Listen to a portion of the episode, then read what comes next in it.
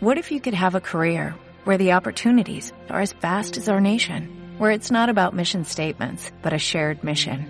At U.S. Customs and Border Protection, we go beyond to protect more than borders, from ship to shore, air to ground, cities to local communities. CBP agents and officers are keeping people safe.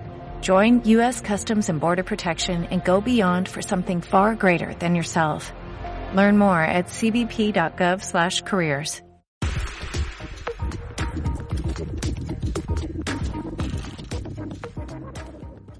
¿Qué tal amigos? Muy buenas tardes, yo soy Javier Ortega y soy agente de seguros. El día de hoy te voy a explicar de qué manera puedes pagar tu póliza y vamos a empezar por la forma de pago con la cual la póliza inicia o nace. Puede ser una póliza contratada en un solo pago, que sería el pago de contado, en dos pagos, en pago trimestral o hasta en pago mensual. Ahora vamos a hablar de cada una. Si es en forma semestral, la primera parte se paga al contratar y dentro de seis meses pagas la segunda parte.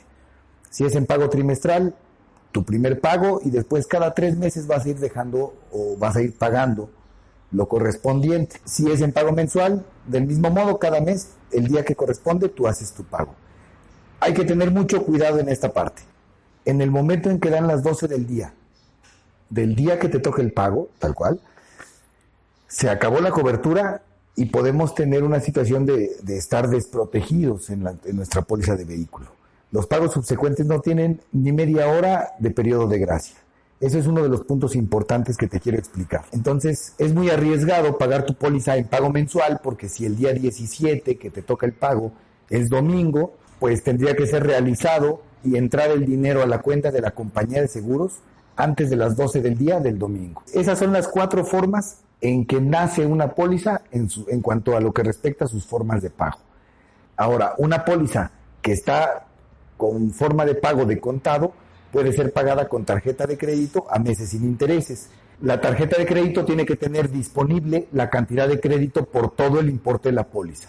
Si cuesta 8 mil pesos la póliza, tiene que tener 8 mil pesos de crédito disponible y la compañía va a cobrar el total de la póliza. Ya tu póliza está pagada. Si tú al banco no le pagas, eso no afecta en nada a tu póliza de seguro.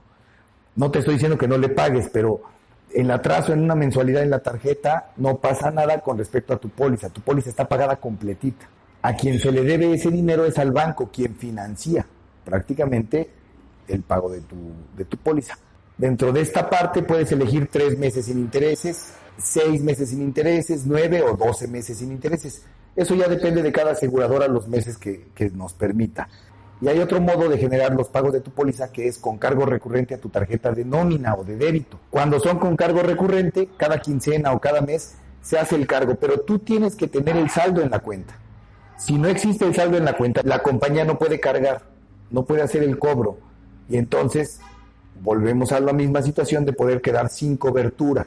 Aunque estas pólizas de, cargo recurrente tienen un periodo de gracia mayor por el contrato que tienen, ya depende de cada compañía, revísalo con tu agente, porque hay veces que tienen 30 días, hay veces que hasta 60 días, pero sí corremos el riesgo de en algún momento quedar sin cobertura. Entonces es muy importante estar al pendiente de cuándo tienes que pagar.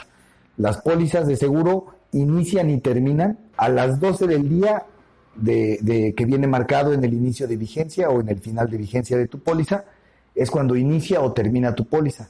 Y de la misma manera es el horario máximo para realizar un pago subsecuente. Entonces no te confíes, no pienses que si hoy es 17 tienes todo el día para mandar tu pago subsecuente, porque no va a ser así, es hasta mediodía. De preferencia, yo te recomiendo, haz una transferencia o un depósito a la cuenta de la compañía de seguros y solamente tienes que mandarle a tu agente una foto del comprobante no se necesita más. Con eso nosotros trabajamos y lo podemos mandar. Si no tienes agente de seguros, si te interesa una asesoría, contáctame. Está mi número de WhatsApp, viene en las redes sociales, en la descripción del video. Y lo más importante, infórmate qué es lo que estás comprando. Si ya compraste tu póliza, revisa, revisa que esté todo al, al corriente, que vayan los pagos que has realizado. Échale una llamada a la aseguradora, no pierdes nada. Si falta alguno, vuélvele a mandar el comprobante a tu agente para que no corras ningún riesgo de estar sin cobertura. ¿Sale? Cualquier duda, por favor, yo soy Javier Ortega, tu agente de seguros. Gracias.